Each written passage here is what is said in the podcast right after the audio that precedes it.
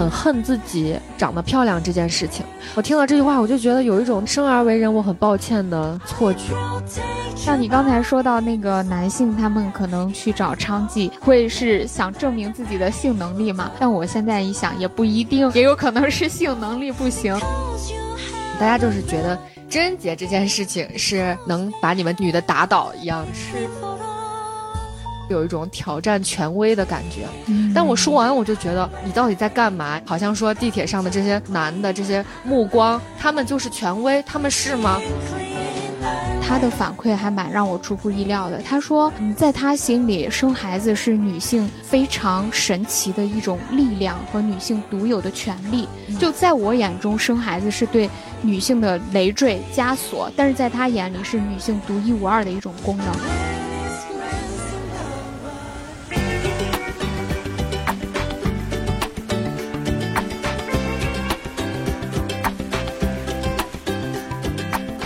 Hello，大家好，欢迎来到做个海女。我是喜欢在互联网看美女的 i 人小岛。我是终于翻开《艳女》这本书的艺人帕达。前两天雪莉的访谈纪录片不是出来了吗？对。然后我也第一时间看了。原来我是她的颜粉，我真的很喜欢她的长相，她的那种一颦一笑，包括纪录片当中的每个皱眉、每个撅嘴，依然都能感觉到她是一个非常真诚、善良又很可爱的女孩。我就总是会被这样真实的人打动，也想到。到了他生前那些流言和非议，也大都围绕着他的美丽，无论是脸庞、神情，还是一些身形体态、行为。对对，嗯，想要聊这期也是因为这个纪录片刚试出来嘛，咱俩看完以后，还是决定要聊一聊，当咱们两个互相聊聊天也可以。真的有很多时候你觉得很心碎，我虽然看的过程当中没有落泪啊，但是。你你就感觉你的心一直是揪着的，尤其是你看他的状态，发现他很多次就沉默了。我就在想，为什么就偏偏是这样的结局会落到你感觉他那个真善美都快溢出来一样的女孩身上？但是我转而想一下，像这样的美貌的姑娘，就不乏只有她一个。你说像内娱很多个。漂亮的女明星一开始是也是这样出道的，被大家熟知的。你感觉她们摇身一变变成资本了，就好像啊对赌成功了，就好像完全是两种路。我觉得就像你说的，因为她的那种真善美都快要溢出来了，她内心是善良的，而且也是对这个世界有一些理想的和浪漫的期许，所以她会难以忍受那些糟糕的和肮脏的事情。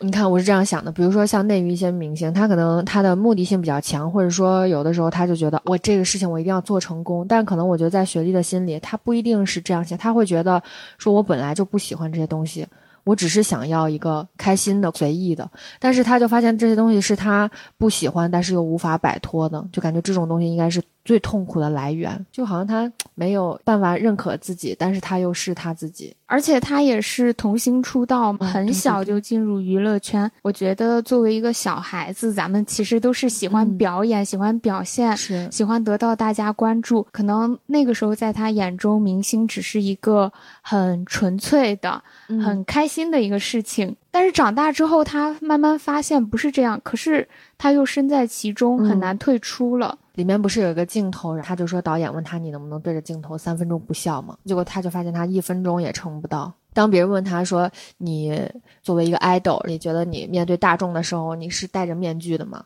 他就说有，但是他他每次讲话其实都很慢，他想很久，对他在认真思考。你发现他的微表情就是时常的皱眉，皱着皱着就觉得我有什么办法呢？我又有什么能选的呢？他就会笑一下。笑着笑着，他可能就哭了。我感觉他真内心就是很复杂。他他其实可能想不明白这些事儿，但是你说谁想得明白呢？咱俩今天也是想说借这个事情刚好浅聊一下艳女。结果他说的那种面具嘛，我以为会是那种作为一个明星，他有那个就是女明星该有的样子的那种跟普通人有区别的面具。结果他说的是他的面具是逞强。这我真的没想到。他就说他的面具可能是假装没事儿。是你昨天不是也问我说他后期在互联网上发的一些动态嘛，也是引起网友热议的。你问我说，到底是他想突破摘下这个面具，就是去展示真正的自我，还是说他是为了去反叛而做的一些东西？我当时给你的回应说是不知道。嗯，因为我真的不知道。首先，我不认识他；其次，我也没有跟他有机会深入的沟通过。所以，面对一个我所不知的人，我也不想去做出什么某种深入的猜测，或者像什么那种评论员去解析他。而且，这种事其实情绪上的事情，蛮私人的。但我觉得那些会对他种种行为指指点点的人。可能就不是这样想的，对。但是然后他，你像他说完这些，他就说今天又被我搞砸了。然后主持人还问他，他说你有没有想过，其实这些可能不是你的问题啊？我能哭吗？好像这个话我能说吗？然后但是主持人说，那可能就是也不是你搞砸了。你看 有有没有可能这个世界本来就很糟糕，一片狼藉？对，是。那我们就转由雪莉这个事情，我也想再跟你聊一聊女生的美貌这件事情。其实之前你像大家就是讲什么美貌红利呀、美女红利这种话，我记得纪录片里面他也说过一句话嘛，他就说他有的时候会很恨自己长得漂亮这件事情。我听到这句话，我就觉得有一种生而为人我很抱歉的错觉，挺心疼的。我为什么想把这个提起来嘛？其实不光是他，我真实生活当中身边也有一些长得很漂亮的女生，也会因为自己的外貌为她带来一些困扰。我们初中有一个同学，刚开始初一分班的时候，他跟我是在一个班。我当时应该是在个普通班，我也忘了，还是重点班里面。最普通的那个班，最开始他跟我是在一个班，但是上了一学期之后，不是每次有月考啊、期中考、期末考，他都考得很好。结果第二学期他就被调到了实验班，最好的那个班。你说他学习这么好，但他同时也长得很漂亮。小的时候，他妈妈好像是因为什么带他去做了个开眼角的手术，还是怎么样？不是说是为了美丽，可能是有影响到视力或倒睫什么那种东西。但是开了之后，他本身睫毛就比较浓密嘛，就一直像画了眼线一样。老师也老说化妆了什么什么，他说没有。那个时候他也在谈恋爱，并且呢，无论是校内校外，就有很多男生就都喜欢他，而且他喜欢的男生好像就也蛮优秀的，对对，就总是能跟他在一起的那种感觉，没有他得不到的人那种感觉。但就是因为这，他会在后面被很多人议论说。他这个你都不用说，我甚至都能想到大家会说什么，而且肯定有男有女吧？是不想再把那些话拿出来讲，但是。你就想想，这种背后的逻辑肯定是贞洁这件事情，或者是说生活简单的女生是 OK 的，哪怕即使是她学习好，她完全没有因为这些东西影响她的的作为学生的本职工作，影响她的课业，但是还是会被人这样讲。大家就是觉得贞洁这件事情是能把你们女的打倒一样。是是，当时初一的时候，我们关系还比较好，老在一块玩。他真的是无论。作为朋友还是怎样，其实都是很好的一个人。我觉得可以算是在情感上吧，或者两性关系当中的这些东西，他非常美丽的一个人，这个东西就变成了他的污点。对对对，一直跟在他身上。对，其实他们心里知道这非常优秀，非常难做到，觉得没选我。一旦就是他得不到，那他就是想要把你把你毁掉，起码我得把你侮辱一下。嗯，对，像你刚才说到，除了男生也有女生去说他嘛。我在想，女生是不是出于嫉妒，就觉得凭什么你什么都可以拥有的感觉？我我觉得会有，但是其实昨天聊这个事儿的时候，也会也提到了嫉妒这个词，虽然就是不太想用这个词，就让我想到了雪梨有一个。呃，影评也是一看那个影评写的就是学生就很小，然后就说他比如说离世的那天，他还问他妈妈要了手机，那肯定是正在上学。那后面写的，你感觉他的文笔是很简单的、很直抒胸臆的那种。我就是纪录片我都没看泪目，结果我就看那个女生写的那一小段话，就一整个直接眼泪啪嗒掉出来。她说我我那个时候年纪小，就上学的时候，我还会怪你，她相当于是在跟雪梨对话一样。她就说我怪你，我觉得你退团了，怎么怎么样。那个时候我甚至不知道什么是厌女，我根本就没听过这个词。随着我们长大，或者这两年，我才发现了我们这个社会是厌女的，我们大家都从这个地方脱生，这个社会上没有一个人是不厌女的。他就说：“我现在才明白了，我好想跟你说对不起。”就有点像我自己，或者像其实刚才你讲讲的那个故事一样，可能那个时候的女生，她们不一定心里知道这些背后的逻辑是什么，因为大家在这个环境里面，很多时候是意识不到的。有一些莫名的词境也是，其实我觉得有的时候真的不怪这些女生，是因为。环境影响到他们内化到自己就是不自知，或者是他们还没有意识到这个问题，像是掉到了我觉得某些人设好的陷阱里面，他们就是想看女的雌竞。我觉得我们每一个人都是在这样子的罐子里被浸泡着长大的，很很好。因为你说到这个，我就想到一个什么事儿。前两天我们家反正有朋友也有长辈一块儿在家里吃饭，这时候其中一个朋友他就说到了自己的老婆。呃之前什么非要生，坚持要生二胎，但是现在又觉得自己的生活没有意义，因为那女生是钢琴的研究生嘛，她又在。发愁说招不到学生什么的，最后呢还是这个男的他来帮助他老婆去解决了招生的问题，所以他老婆现在就没有以前那么焦虑和抑郁了。那个男的说：“我当时就劝他说不要生二胎，我们可能承受不起。”但是很多女性都表示，在一胎生完，可能在孩子小学或者幼儿园之后，她会特别怀念自己孩子还是婴儿的时候，她跟。婴儿那种非常相依为命的那种感觉，可能会促使他又想再生二胎嘛？那个男的就说：“我当时劝他不生不生，他非不听，结果现在又觉得说两个孩子把他套住了什么的。”这时候我那个女性长辈就说了一个：“看来男的还是想的长远，女的那个思想就还是狭隘一些。”救命！是你。耳不耳熟？这不是之前咱在第一期还是什么那一期，我说到我在同样的那个男性朋友，就是田老师男性朋友里面听听到过这句话，在那个车上，他说你不要听你妈的，有的时候女人的思想就比较狭隘。而且那天那个男性朋友就说这句话，那个男性朋友也在场，因为我们是同一个小区的嘛，我当时就直接。说我说，嗯，不能这样说，是为什么要说女女性的思想就比较狭隘了？那个女性长辈就解释，就说我不是那个意思。你看，那女的就会因为这个孩子的事情更感性，男的就更理性，看得更长远嘛。救命啊！然后我说，对你可以说女性更加感性，男性更加理性，但是为什么感性就跟那个狭隘画上了等号？感性就是错的一样，或者对对是。他就变成了狭隘。说那个事儿的人就 A，他说。因为在古代原原始社会的时候，男性他要出去打猎，而且很有可能就遇到危险就活不了了，所以他的那种风险决策能力是要更高，而且他要对于这种事情要想得更长远，所以可能在决定生不生孩子这件事情上，他不像那个时候女性只负责在家带孩子就行了，他没有这种预测风险的能力。这个和女性目光短浅、思想狭隘、偷换概念，对，这不构成因果关系。谁说这就是因果关系了？因为他用一个理想妄图解释一个现实。哎，反正就最后，呃，我那个女性长辈就又还在那儿跟我说，我不是这意思。就其实我能够感受到她脸上有一点点尴尬的神情出现。那一刻，我在想，其实他可能也就是像你说的那个写留言的那个网友一样，他从小到大。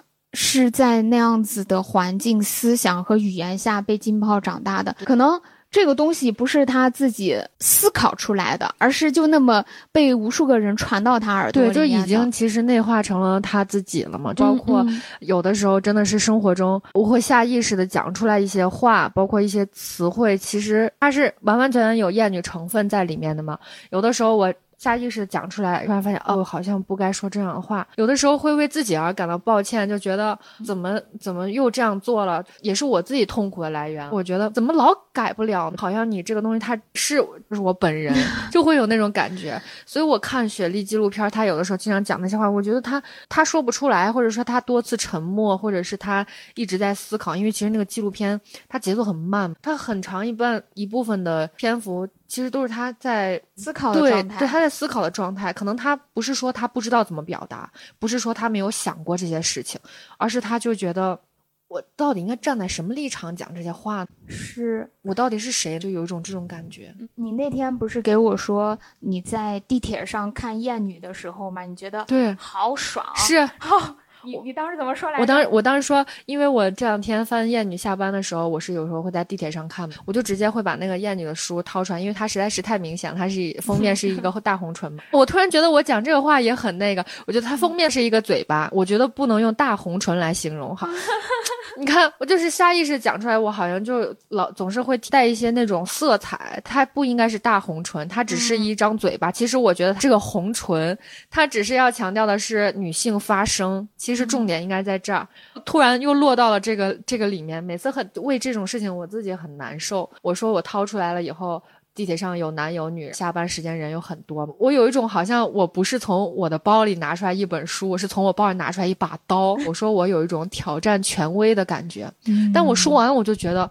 你到底在干嘛？你为什么觉得你挑战的就是权威了？好像说地铁上的这些男的这些目光，他们就是权威，他们是吗？他们不是。但是你看我的下意识的，我就觉得好像我默认了男性的眼光是权威。但没关系，我真的是觉得说你觉察即改变，你只要觉察到这一点，你以后就会超越你当下的现在。反正你提出来的觉察的这个东西，我觉得也呃很让我心里会敞亮一点。我觉得好。像像是有的时候，我还会发现身边经常有这种，不管男生女生，就有意无意的都 OK，可能真是因为他没有察觉到。是咱们作为女性，有的时候就会不自觉的把自己放在一个下位者、被凝视的人那样一个地位。那你说那些没有点反思能力，或者说觉得这些权利都是理所当然的人，肯定更觉得自己高高在上。对你说到这儿，就是刚好《艳女》的，其实前一一两章的时候就提到过，当时有一个日本男性作家，不是特别现代的作家嘛，那个时候他们会去经常穿梭在风俗巷这种地方，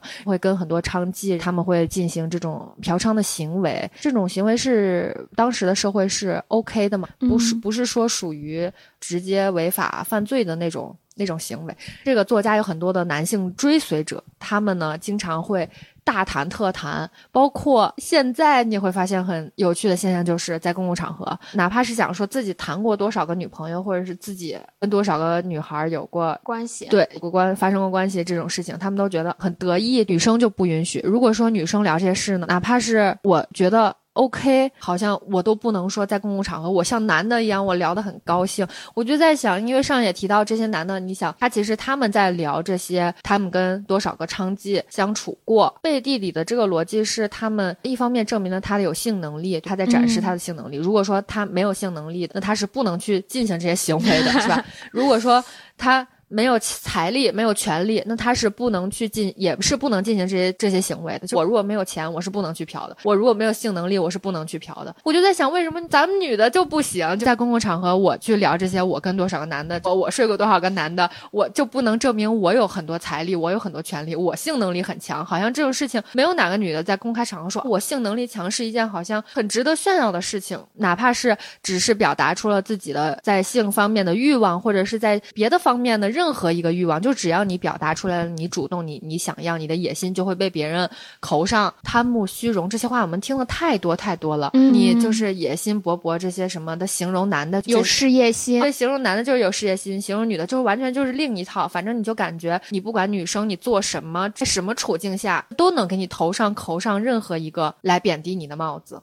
我那天还想，我说你比如说一个事业女性，她在职场里面她做得好，她比男的做得好，男的就。会说他那种打引号的女强人，就说一天光知道怎么怎么样，是你做的不如他吧？他就说你看女的就是不行，就还是得需要男的，没有女没有男的做的好，你做的比他好。他说些你别的就从你的外貌，从你的什么什么去够，比如说你特别努力的、专业的去做一件事情的时候，你可能会忽略自己的外表。那这个时候他可能就说，你看这个人学那么好有啥用？你干那么好有啥用？照样不是没没男人要，就大概照样不是没结婚。他怎么着他都有话就说你，恶心，烦死了这些人。对你刚刚说到这个是从男性嘴里说出来的嘛？让我觉得更可怕的是，我在听到你这些有很多是从女性嘴里说出来的这种话，是也在我脑海当中浮现。对，真的是咱们上一辈或者再上上一辈那些女性，她们很多时候你觉得她们就。不向着女性，我觉得真的相比于从男性嘴里听到这话，每次从女性嘴里听到这个话，让我更难受。对，像你刚才说到那个男性，他们可能去找娼妓，会是想证明自己的性能力嘛？但我现在一想，也不一定，也有可能是性能力不行。因为如果说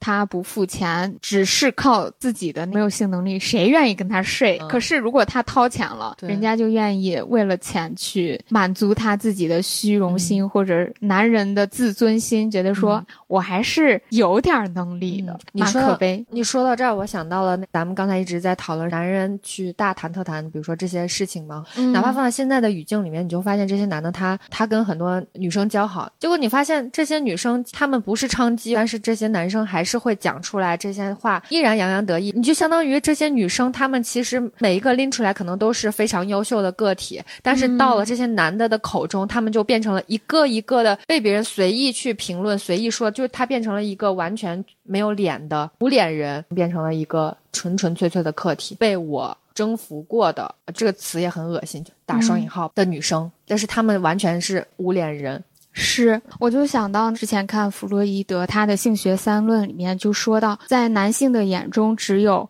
圣母或者说圣女和娼妓这两类女性，要么就是像他们的母亲或者女儿，是绝对不可侵犯的神圣的纯洁的存在。那除此之外。其他女性在他们眼里发生关系的，就是作为一种性客体的存在。其实像你刚才讲的那些男性大谈特谈跟他们已经发生关系的人，在我身上有一个很真实的事情，也是我上初中的时候，有一天班上有一个这种也不学习就有点混的那种男生嘛，在课间他突然叫叫住我，他说：“小岛，我昨天晚上梦见我把你。”你知道那个时候，我作为一个初一的学生，就是性骚扰哎！我听到之后，我心里真的是，我我当时就是像之前说过，我愣住了，我就真的是不知道怎么回应。我就在想，即便那些跟他没有任何实质关系的女生，可能只是他的同事。只是他的同学，只是跟他坐同一班地铁的女生，也会在他们心里可能会被当成他潜在的性对象，真的是非常可悲。之前在我心里，我一直是相信男女生之间是可以有纯友谊的，为什么不能有纯友谊？但是我从很多男性朋友那里得到的答案就是说，别想了。如果一个男的他跟你就是那么近，如果不是把你当一个男的看待，绝对是要么是想泡你，要么是想睡你。最开始我是不接受的，我觉得说不。可能因为我心里就是想跟你当纯朋友。你看，可能我觉得像雪莉这种人，她心里也是这样想的。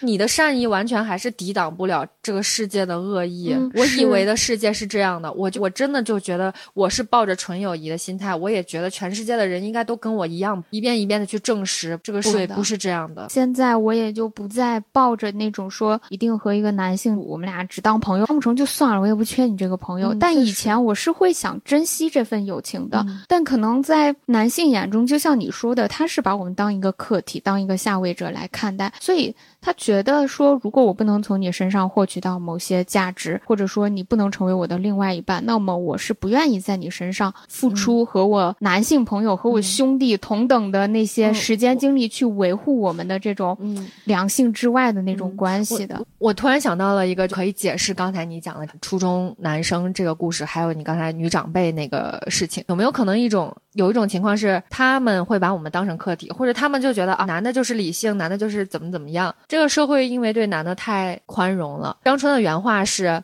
这个世界女的从来都是打你一出生一存在，你就会一直去禁止你做很多事情，全部都是禁忌。你要去触碰每一个禁忌的时候，他告诉你说，这个不行，这个不能做。但是男的的路径跟女的完全相反，他们打。一出生一存在，他们的路径就是这个可以，那个可以，你去做，直到有人给你说这个不行，那你才不可以做。所以说打一开始你就感觉他们的世界是亮绿灯的，这个也是之前听到他们在聊到的原话。我一想到我说好像是这样，所以男性还真的以为自己好像天生就理性，天生就有逻辑，天生就目光长远，但只是因为他们给他们太纵容了。这个环境给了他们太多的很有代价的去做，所以他们才觉得我是这样。不是说女的不行，而是说女的的这个罐子里给女性的禁忌太多了，所以他们不能做自己的选择，是被动的不能做自己的选择，结果却被所有的人都说你生下来就是不够理智的，就是没有逻辑的，就是目光短浅的。是我那个同学，他才会就那么不加思索的说出那么冒犯的话。是，他就觉得好像没事儿。对，一般你看，我们要是听到这些话了以后，我们一般的反应是因为我们的教育里面或者我们成长体系里面没有人告诉我们说你遇到这个你一定要怎么怎么样，所以第一反应都是被愣住。包括很多女生就是受到性性骚扰，或者是哪怕在公交车上这种地铁上遇见猥亵这些事情，都是先是一个 shock。停到那儿，实用方向的这一方面一定要多锻炼。如果真的是有人冒犯到我，我觉得你冒犯到我了，我必须要给你指出来。因为如果我不指出来，这个男的就会觉得。这个是开绿灯的，我以后跟谁都可以这样。性教育和性别知识要从小从娃娃抓起。是的，所以说像你刚才提到的初中男生这件事，哪怕是一个什么都没有做的女生，可能还是会被他潜意识的当成娼妓的客体。你知道让我想到了，嗯，年初的时候上《满江红》的时候，中间有一个片段也是饱受大家热议，他会把女性受侮辱的这个画面描写的非常直白，就包括有的时候像一些那种男性视角。有时候他会进行一些俯拍呀什么的，这些咱们现在都能意识到了。就你看到，你会觉得。好难受呀！为什么要把这个过程整个拍出来？完完全全就是一种男性的视角。哎，我觉得你举的这个例子非常好，因为那个女生在这个电影当中，就是同时作为圣母，又同时作为娼妓的一种存在。她在那个沈腾饰演的那个角色当中，在沈腾的心中，她是一个圣母，因为她是自己的另外一半。男人会把自己的另外一半当做圣母，就觉得是不可侵犯的。但同时，这样也会导。是很多人他会说，哎呀，结婚之后怎么感觉 跟老公的性生活不是很和谐？可能在他们眼里，他的老婆是一种很圣母的存在。就可能有一部分人真的是会因为这个去影响到他。比如说有一些男的，他有一些癖好，他是不好意思展现给他的老婆的，因为在他心中，老婆是一种纯洁的形象。他把这个展现给他的那一面，可能会激发他某种羞耻感。这个也是弗洛伊德那个书里面讲到的。如果说他把他老婆当做一个圣母的存在，在跟他老婆去发生一些性关系的时候，他那些。见不得人的、不光彩的，或者说不评价他的好坏，但是是在大众眼中是不常见的小众的癖好，是难以展现给在他面前的。可是如果他在那些娼妓面前，他就是可以很放心大胆的去展示那一切，因为娼妓在他们眼中是更加对下位者的存在嘛。他觉得说我花了花钱了，对，是我就是要让你来满足我这些癖好和欲望的。有时候觉得研究社会是一件很痛苦的事情。咱们接着说刚才张艺谋的事儿嘛，我突然想到，他今年十一档的时候上《坚若磐石》，其中也是逐渐发现他，大家会有一种评价出来说，老谋子的电影之前有巩俐在的时候，很多像《大红灯笼》这种，巩俐出现的形象往往是一种你感觉是一种大地母亲，整个人承载着国家的危难，承载着家族的兴亡，你感觉她身上背负着很沉重的担子，塑造出来的大女主形象是。特别饱满、特别充沛，而且你感觉是充满力量感的女性。结果发现她怎么越拍女主角越选。因为好像那个爹味儿就越来越重，女性角色的塑造上面越来越脸谱化，越来越纸片化，越来越单薄，变成了一个逐渐沦为了工具人。女性再也不像是像巩俐出演电影的那段时间了。之前也是看 UP 主讲的时候，我觉得很有道理一个观点，他就说之前张艺谋拍《大红灯笼》那段时间，拍《菊豆》这段时间，其实。他那个时候他是作为一个儿子存在的，包括他我的父亲母亲这种电影，他其实是儿子。之前你也说过，说女性在男性面前可能是客体，但男性有的时候也是客体。那他们在什么时候是客体？他们在比他们权力更高的男性长者眼中，他们是客体，是儿子的情况下，他拍出了那样的比较有力量感的女性形象的作品。也就不难理解了。他现在他完全他已经不是儿子了，他当爹了。就是在导演圈子里面，他已经是非常有权威的一个，很掌握话语权的一个形象了。那他们这个时候，你再让他去拍那样的视角，我想他已经做不出来了。爬到了男性上位者的位置了以后。他不会再去把自己带入到儿子的角色里面，再去讲那些故事了。当一个人有话语权的时候，那就是我说什么就是什么，我来去定义别人。就你刚才在举这两个例子的时候，我原本还在想着说，比如说他拍的那个大红灯笼那个年代，就可能再往前那种古代，他是需要有一个大女主这样的存在的。这也是为什么现在很多婆婆她是总是会忍不住的要去管儿子那个小家。家的一些事情，甚至是他其他兄弟家的事情，因为在那个年代，你看像那个《知否》当中，就那些女性，她们确实是像家里面的，包括皇后，就是后宫这些东西，大大小小的事，其实真的是他们要来操心，他们需要去掌控的。可是随着时间的变化，就像你说的那个坚如磐石，它其实是更加现代的一个环境当中，女性她不需要有那么大的一个后院的那些人和事儿需要她去操控了。他也要从这样的管理者的角色上面。下来，但是很多婆婆她可能就是意识不到这一点，她觉得说，那从古至今好像那我要管你们这个家庭内部的事情，但现在那个大家族的那种形式早已经瓦解不存在了，所以那种什么祖母呀或者大女主的那样一种形象也是在慢慢的消亡的。我原本想着说，是不是因为是时代的差异嘛？你前面讲到的那个大红灯笼，那个年代的家族都是比较庞大的，儿女比较多的，到一个现代剧。当中，她女性就。已经没有那些事情要去管了。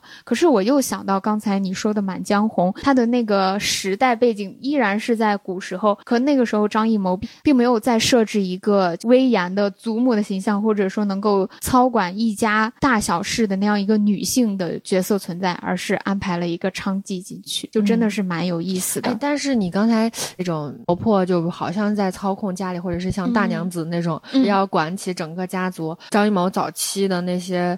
女主她好像要去承载了很多东西。我其实有呃有一点就是其他的想法，我觉得她他们不不一定是操控，甚至在我眼里，我觉得有点像是牺牲。哪怕是在可能有苦难的那个年代，他去塑造一个这样的人，看似是去操控，或者是要去他要去操心，他要去管这些东西，但实际上我觉得是因为。推给了女的，让这些女性，她们其实是做牺牲了，她们去又承载了民族，又承给她们身上又加了东西，要承载了很多东西。确实，你在那个时代背景下，可能就更多的是男主外女主内，好像男性都是在去为国家效力，那样很宏大的、看着很光鲜的一些事情，女性只能被困在家里去做这些事。放在大的背景下，那确实是这样的。但是如果说只从咱们女性的这个角色去看待，就如果不把它跟男性去对比，就像你上一期当中你说到，你爸妈感觉是有一点那种受虐倾向，有的时候你明明就不需要，但是他们就觉得自己非要去管你这个事儿，非要去帮你操心一下，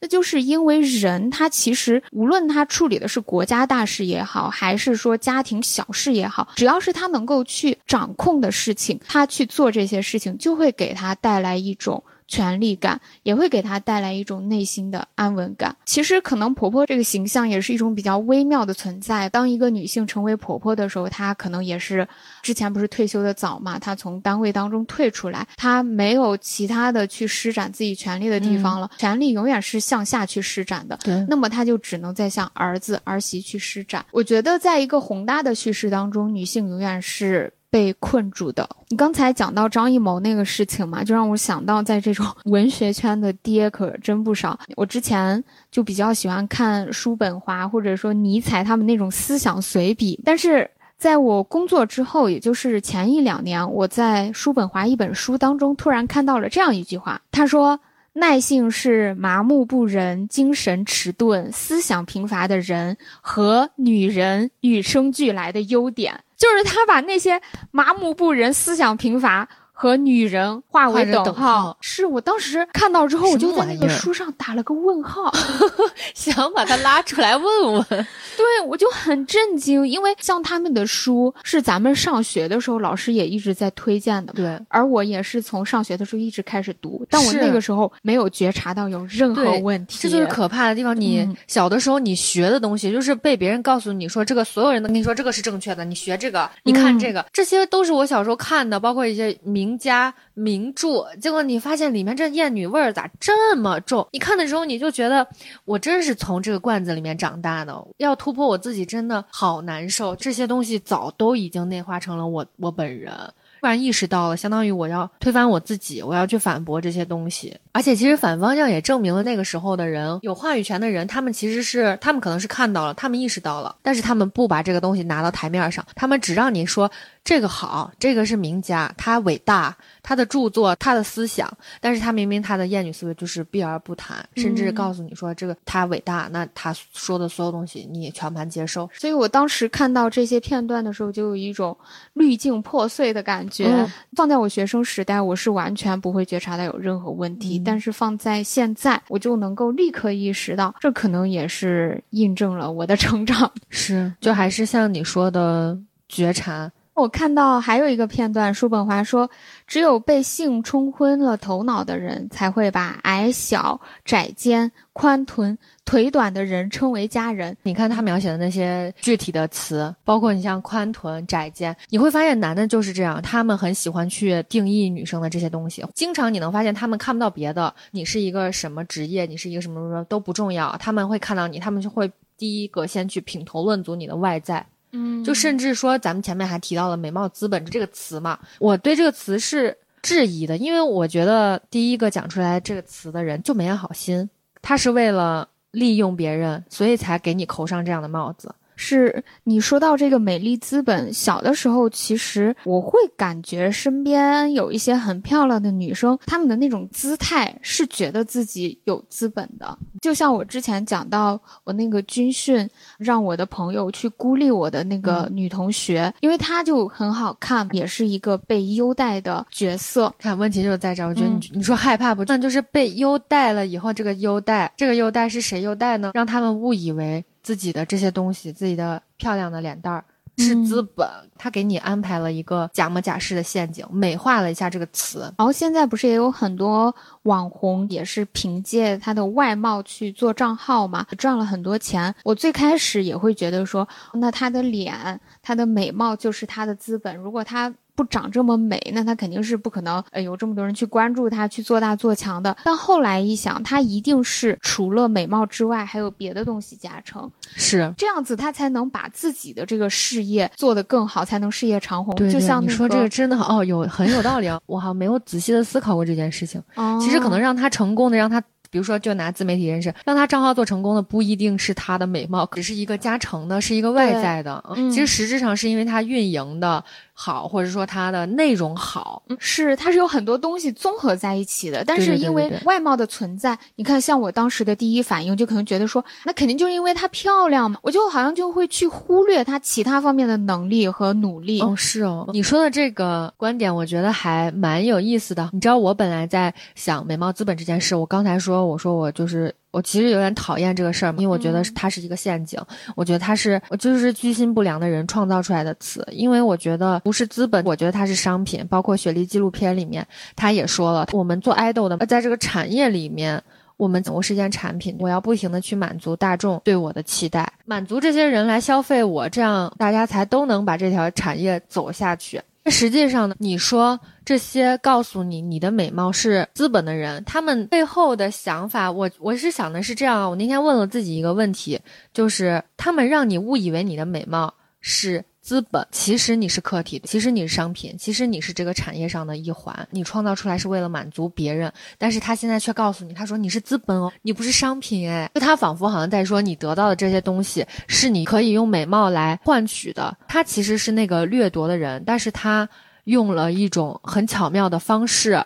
叫美貌资本，叫美女红利，让你觉得你是吃到甜头的人。但其实吃到甜头的是他，他只是利用了你罢了。是，这也是在合理化他们那些行为的一种方式嘛？因为如果他不把这个合理化，其实女性她，我觉得真的还是普遍来说是比较善良的。她做这些事情是会有愧疚心理的，她可能就会难以坚持长期的做下去，难以长期的去为他们赚钱盈利。那他就首先要给你洗脑，其实就很像那些传销的地方。我们这不是骗人的，我们其实就是要挣钱，要让你家过上好生活。这也这个产品也是真的在为人带来福利什么那些东西嘛。有那种感觉是，他就说这个产品真的是给人带来福利。其实他就相当于说，如果放在女性身上，当你把美貌这个东西变成他告诉你说这个是资本的时候，就是让你相信说啊，你的这个东西真的，你的美貌真的可以换来很多很多东西啊，就很恶心。我觉得恶心的点在这儿。你知道让我还想到了前一段时间看了有篇文章讲保种女星下海拍 AV 这件事情嘛？当时保中女星是相当于是那种日本的演歌剧的女演员，你感觉是？对歌剧的感觉会给人一种比较是高于那种影视剧演员更高的一种哦，是，其实包括那篇文章还提到了，像很多运动员，他们有的时候退役了以后，甚至也会选择，呃，拍 AV 这件事情。不管是歌剧女演员还是运动员，这些职业他们本身都是有自己的专业所在。我是觉得他们就像是被人骗到了。A V 这个产业里面一样，因为它之所以被称为产业，其实它是有商业在里面的。那它就是一个商品，它就是产业上的一环，它是有权利、有金钱在里面运作的一个事情。这些女生呢，比如说当她们退役了以后，她们会觉得我现在的某一阶段完成了，那我后面干嘛？就会有人站出来说，这条路没有后遗症，不用付出代价哦，只是拍 A V 而已，没有任何问题，跟你打工劳动是一样的。感觉他们会用这样的东西去。给年轻女性洗脑，让他们想说做这件事情是 OK 的，跟我去做运动员，跟我去演别的，跟我去做任何一个职业是一样，它不过是一个职业罢了。但实际上它是有后遗症的，实际上它是要付出代价的，是没有人看到的。文章里面就是说，比如说像苍井空从业了这么长时间，哪怕人家就已经息影了，人家不干这行了，当他只是想在社交平台上分享一些自己的呃生活琐事的时候，你还是会在底下的评论看到一大片的污言秽语，这就是后遗症，这就是代价。但是实际上，当你入局以后，你看真的是这样吗？就像之前我看到，在比如说入局之前，他以为是。很简单的事情，当他入局之后，他发现他要做的很多事情是一层层加码的。他进来以后，他发现他被什么东西灼伤过后背，他要要去做很多。他是以前进来之前没有人告诉他这些事情，他进来之后他才发现哦，那但是我现在已经进来了，我怎么办？而且他会把这种东西幻化成为是你主动的哦，是你想要，不是我骗你，是。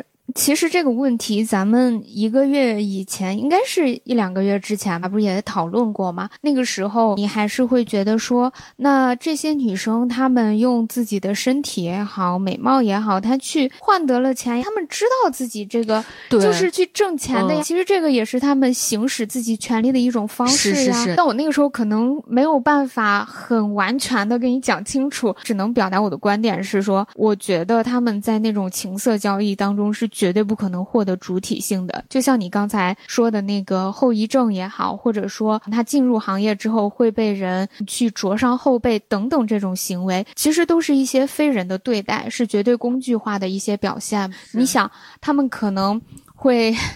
被迫，就像前面讲到，对那些性无能的人，是他们还要去强行的强颜欢笑，还要去为他们服务，甚至是被一些有奇怪癖好的人去折磨。对，怎么都不会觉得这个是简单的用身体去换了很多的钱而已。对对对，就怎么想，他其实都不是平等的。我只是在打工而已，我只是用这个来换钱。其实就不过几个月以前，我还有这样的。困惑，我现在想想，就那个时候我怎么想都想不通，我就觉得好像那人家这也是种职业哈，我是觉得我是抱着我不能对这种职业不尊重的情况下，我才会。有这种想法，我就觉得人家这也是一种职业，我不能说看低这样的一一女性。对对对，那我觉得他们这个行业的洗脑还真的是成功，即便你没有入那个行，他也把你给洗脑了。你看，你说这也是一种职业，我们作为其他女性不能瞧不起这个职业的女性。对对对。但那个时候你就没有考虑到他们背后的这些代价和痛苦吗？对，那个时候我感我感觉我当时的我只会想说。我好害怕说这种发言，别人会觉得你是不是看不起性工作者？你会不会觉得他们怎么怎么样？但实际上，我现在我觉得他们要付出这些代价之后，同样还是保持尊重，呃，跟这种看得起看不起完完全全是两回事儿，根本就不是在重点讨论的重点，根本就不是放在。这块，而是说他们背后的代价其实是被别人忽视掉的。是的，他们的痛苦需要被看见，需要被谈论。对，其实你发现没有，好像是重点就是在背后的代价和他们的痛苦这一块，是我们在局外人的时候会忽略的。哪怕是我们作为同样作为女性，我们都。呃，可能很难去想象到他们要面临什么，这个才是要讨论的重点，才是需要被别人看见的，而不是说这个职业高低贵贱。其实这个是经常会被偷换概念的一件事。之前我就看到过。男的说：“你们女的就是还不够吗？还想要啥呀？我都挣不着钱，快饿死了。我想出去卖都没人要，你们女的还能卖？他也是局外人，他们好像觉得是一件没有任何代价的事情。对，刚才咱们讲到这个是在情色服务行业当中的这种不对等的关系。其实我想到说，在正常的良性关系当中，其实我也有过误以为自己是主体的错觉。我前面讲到初中那个被嫉妒的女生，其实我也有过类似。”的情况，可能我没有他的那种范围那么大，但是就有一天我下课了之后，突然班门口出现两个女生在那儿拉着我们班另外一个女生，一边看着我，一边在对我指指点点，就我能感觉到他们在说我坏话，但我不知道为什么。后来就跟其他同学了解到，当时有一个分班，其他班有一个男生转到我们班，但是这个男生就后来就喜欢我们，但是可能就拉着我们班那个人在指指点点的那个女生，原来是喜欢这个男生。的，但是这个男生却喜欢了我。其实那一刻，我作为被嫉妒的对象，我心里是有洋洋得意过。那个时候，我心里就认同了男性是一种更加优质的资源。当我得到了这个优质资源的青睐，那是不是也证明说？我也是更优秀的，因为我会被这种优秀的人看上，那肯定是我本身也很优秀呀。无论说我外貌也好，性格也好，或者说什么其他东西，肯定是有吸引到他的地方。我那时候就会觉得，那我肯定是高于这个上位者的存在。但其实我现在想来，男性他在追求你的时候，不一定只是会被你的这种更加优秀、更加强势的方面去吸引，他也有可能是觉得你更好下手。更容易得手，不知道你懂不懂这种感觉？之前不是网上总会看到一些绝世大美女说，或者是一些街拍的采访，就问他们交过几个男朋友，有没有人追，是不是单身什么的？就你看着很漂亮、身材很好女生，反而说自己没有什么人追，因为那些男生可能觉得他们肯定很拿不下，对，觉得他们拿不下，自己不会成功。所以你看，这个就是我当时也中了自己是一个更加。主体存在的错觉，我是怎么觉察到这个事情的呢？就到了高中的时候，我之前短暂交往过一个多礼拜的一个男朋友，他在有一天我们体育课的时候，我一个朋友就给我说，他说：“导，你知道不？我那天听到，其实你这个男朋友跟呃班上其他男生在打赌，就说你看我能追到小岛不？”我最烦这种，对对，就是他们会把女性当成赌注，我们来，我们兄弟之间用别的女孩作为赌注去赌任何东西。所以在那一刻，我听到之后，我就立刻跟他分手了。我觉得。原来我只是猎物的存在，有的时候男性对于你的追求，他只是在玩他的狩猎游戏。对，想到了另外一种认同男性是上位者的情况，就比如说一些身边的人，你看似他们好像是厌男，但实际上他们讨厌男性的本质是讨厌自己，就是本身还是厌女。我就拿我来说，我讨厌男生是因为我觉得我讨厌父权这一个板块，是因为我觉得这里面有很多糟粕，这里面是对女性的压迫。对。对，是让女性变得很痛苦的这种困境。但是有一部分女生，你发现她们好像，或者有一部分人，她们看似讨厌男生，其实本质上他们是认同父权那一那一个板块的。他们会觉得这一套体系是正确的。我只是因为我不能变成男的，我不能去享受这一部分而讨厌男的。但是本质上是讨厌自己，对不对？就是本质上还是厌女。是，说实话，我自己也有过这种情况，就厌恶我自己是一个女的，我没有做到身份认同。我觉得说生孩子这个事情，为什么只能由女性来生，并且你生完还要去承受那么多痛苦和产后的各种影响。所以那时候我就跟我的咨询师去探讨这个事情，结果我的咨询师。他给我他的反馈还蛮让我出乎意料的。他说，嗯，在他心里，生孩子是女性非常神奇的一种力量和女性独有的权利。就在我眼中，生孩子是对女性的累赘枷锁，但是在他眼里是女性独一无二的一种功能，它是一种权利的象征。而且他说，你看，在那种。古代或者说更加原始的一些部落当中，那个时候人们不知道这些科学的原理的时候，他觉得一个女性她能够既然能够从她身体里诞生出一个生命来，肯定觉得她是很神奇的一个存在，大地之母的那种感觉。他的这个回复其实有给我打开另外一种视角，让我意识到我一直以来是没有接纳自己作为女性这个身份当中某一些特质的，我对他们是厌恶的。是。这个也让我想到另外一种情况嘛。上学的时候，身边有一些女生就会说：“我只爱和男生玩，我只能跟男生玩到一起，因为女的那个事儿可麻烦，人一多就是非可多是非多，让我想到了某某女性，想到了某白姓女性。是是，她还被炒得挺厉害的。最近不是她那个剧也又被骂上了热搜。也是因为美男子境。反正我觉得当下咱们真的是还路途遥远，仍需多多努力。这些事儿让我想到，为什么女性身上的一些特质总是被嫌弃的，总是被贴上不好的标签的？之前我一直为我说话的声音和方式产生过一阵儿的羞耻感。我上学的时候就经常有人喜欢学我说话。他们觉得我说话就是有点那种绵绵的，是吧？对，就是老感觉像在撒娇或者怎么样。但是其实我没有跟你撒娇，我就是正常说话。但可能我说话的方式会给人这样一种感觉。我大学有一次在一个超市兼职的时候，早上去了在上货，就一大筐的那个货我搬不动，都是蔬菜类的。当时我们几个人在那儿，我就说这个太重了，我搬不动。这时候呢，一个女性的。长辈的同事，他就给我说：“你能不能好好说话？说话能不能别这样嗯嗯啊啊的？”我那一刻，我脸瞬间就红了。我咋了？对，但是他的那种语气就让我觉得说。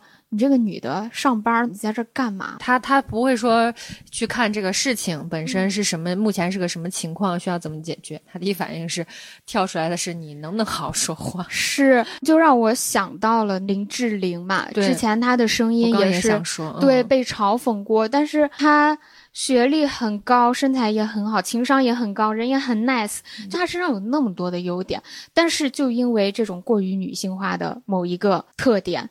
他就会被大家无限的拿来去放大、去群嘲。是，就像我刚刚说这个事情，他现在是什么情况，他需要怎么去解决，可能看不到，感觉是那种明明有这事情的重点不看，就突然就冒出来了一个很偏门的东西，但却直接就把它放大了。对，就像你刚才说到的那个白姓女星嘛，她可能会把自己这些女性化的特质冠上一个娘的标签，她自我贬低，就觉得这些就是不好。是。会表现出对于娘的嫌弃，那这个放在咱们上学的时候，其实大家就会觉得还蛮理所应当，也不会有人觉得她这样子是厌女或者怎样。你看那个时候很多的女星不也是一样嘛，爱给自己取名某爷、某哥，就感觉那时候好像我们作为女性自身就很难做到性别认同。是，就是你像可能不一定是他们自己起的哈，但是大家为了。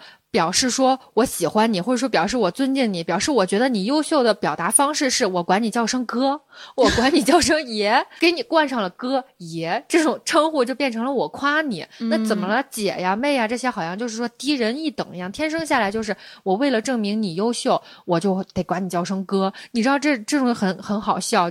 让我想到了称呼上的一些生活中的厌女的情况嘛，比如说之前有一个高知的一个女孩，其实很优秀，学历也很好。他们在互联网上，她跟一个男生去探讨一个比较学术的、需要精准计算的，像高数一类的问题。他们就是两个，就相当于一直在对这个东西，一直在你一句我一句的，就是互相证明。最后我们去看结果，是因为这个男生错了嘛？前面这个男生就一直还在狡辩，包括在这在他们对话的过程中进行一些言语侮辱啊，你这个学位不是。自己考的吧？你女生考学这应该很难，平时应该意思就是这些东西都不不是他实打实学出来的，你这肯定是走捷径了，你肯定是怎么上位了，巴拉巴拉，就是这些很难听的话，妄图用这些东西去侮辱女性。但是我就说，千万不能被这些东西打倒，一定要去学的，根本就是放屁，一直在进行互相证明的。最后，这个男生不是错了吗？前面嘴那么硬，到最后发现自己错了以后，他也不辩解了，他选择的化解方式是管这个女生叫一声兄弟。就直接就说，兄弟，咱们就是别说，咱们就没必要嘛。这这个事情，咱们别聊了，别扯了。咱们就好像说，我叫你一声兄弟，咱们现在就是一家人。我现在就认可你了，我不再是觉得你是女的的了，我也不觉得你是那些学历是不是你自己走捷径得来的，全在这一声兄弟里面。他就觉得我叫你一声兄弟，所有事情都化解了。我现在把你归为跟我同样类的人了，咱俩就别再像个女的一样，别再像个女的一样，在在在这里你一句我一句的，是。还有一个不是《再见爱人三》里面那个也很点吗？张说因他跟睡睡因为婚闹的事情嘛，因为上了搬上了荧幕之后，就是一直想要让这个事情有一个了结，做一个道歉。结果张说，你感觉他们对这些事情好不严肃。他结果也不打电话，也不怎么样，这是短信是吧？发短信还是发微信？结果给人家来了一声兄弟，还是啥哥们儿？大概就是这种开头。就这么严肃的事情，你好像让他们就觉得。他们就觉得这帮女的事儿真多，就好像说你给她一个道歉吧，这他们太难缠了。就有这种感觉，是的。说到这个关于称呼的事儿，我也想到一个事情。之前那个杨绛，她后面跟着一个先生，有一部分网友就说，她明明是个女性，为什么要用先生？就能不能别用先生？有人出来科普说，先生是为了表示对于她的尊称，他是一个学者，是一种敬仰的方式。那个时候大家好像是接受了这一种说法的，但是又有人跳出来说，为什么对于一个女女性的尊敬的表达一定要用先生来表示，为什么要用一个男性的称呼？其实我觉得还蛮对的。嗯，我最开始也不理解，是意识不到，然后就一直这样惯用下来了，导致大家心里才会觉得说这哥这爷兄弟哥们儿，咱们就是用这种称呼来表示。尊敬来表示咱们是一家人，咱们跟女的不同。我都是感觉咱们两个其实对于生活中很多方方面面厌女的行为的察觉要更明显一些。当咱们女性逐渐蜕变，一点一点的有一种抽丝剥茧的感觉，就好像要打破一个旧我，成为一个新我的这个过程当中，我一直觉得这个过程是最痛苦的，有一种。进退两难的感觉，就像纪录片里面，当雪莉说到红蓝药丸那件事情嘛，你看你是选择真相，但是同时伴随痛苦的生活，还是视而不见的继续下去。有的时候，其实我觉得每个人他都在寻找爱和被爱嘛，这个根本就是不分性别的，我觉得是人的需求。但是有的时候身边就会充斥着很多杂音、很多陷阱，假借关心的名义，实则就是想要操控别人。就咱们第一期也讨论过嘛，我们是女性主义者，但是同时又是个异性恋，我们可能会面临的一些困境，也会有一些这种左右为难的局面。我觉得作为女生，或者说作为一个人，她可能都是渴望爱与被爱的。但很多时候，我们作为女性更容易被那些打着爱。关心或者其他名义的旗子，去让我们深陷其中，可能让我们逐渐的把自身给埋没的更深。对于我们的自由意志也好，对于自我的觉醒也好，更加深不见底、更加隐匿的一个状态。对，其实你刚才问到说，在这种进退两难的抉择当中，到底是应该直视痛苦，还是选择视而不见？上一期我也讲过，我是一个善于享受痛苦，会从。痛苦当中获得力量的人，所以我的话是会毫不犹豫选择前进。就像你说，痛苦和真相是伴随在一起的。其实我觉得这种情况应该也是蛮痛苦的。哪种痛苦？视而不见。对，那种痛苦它可能就是一种隐隐的。如果你去直面痛苦，就是一种非常爽快的痛苦。我觉得是这样。如果你不断的去接近真相，你的痛苦是是你自身的矛盾，因为我要打破旧我，然后去蜕变新我。这个痛苦其实是更。我觉得是更通透的，它是没有办法避免的，它是你主观上选择的。但如果你要是忽视、视而不见，选择这条路的，它不是一个前进的，它是一个好像像一个圈，你就是永远的封在了这里的那种痛苦。它不是接近真相的痛苦，它不是探索的痛苦，它可能是你身体上的痛苦，它可能是真的是你生活中需要去承受，因为你没有选择去推进它，那你只能去忍受，它是应该是忍受的痛苦。是，我觉得你说的是否有选择性真的非常重要，可能有些痛苦是我们自己选择的嘛。其实我觉得还蛮像那个蝴蝶，你如果是一个茧的状态。如果你是一个茧的状态，你要去打破这个茧，你要变成蝴蝶，那这个过程当中肯定也是有很多痛苦的。但是如果你打破之后，你会获得新生，是另外一种生命形态。是是是。那你也可以待在这个茧里面，你不用去跟它。碰撞，那你这样可能就像你说的，在那个圈里面时间久了，对，你就封闭住，就会慢慢的窒息而亡，对，逐渐可能就变成了一个照样不认识的你自己。那这一期我们从雪莉的事情聊到了美丽资本、美丽陷阱，又聊到了一些生活中很隐晦的厌女思想，都还是希望大家有更多的触角可以去察觉嘛。是你讲的吧？察觉是改变的第一步，是的。就这种事情，其实我能想到以后还会有很多，生活中还会有很多。可能我自己也有的时候会说出来一句话，马上我就意识到说，哦，不要这样讲，这样讲是加深了这种东西。是，如果听众朋友也有。其他更多的觉察瞬间是我们在节目当中没有提到的，也欢迎在评论区分享给我们。嗯，如果说我们这一期播客当中提到的一些觉察的瞬间有启发到你，也欢迎你给我们点赞、评论和互动。感谢大家对韩女的支持，欢迎大家在正在收听的平台点一个喜欢或者是关注。那我们今天就先到这里，下期再见啦！下一期再见，祝你有愉快的一天，拜拜。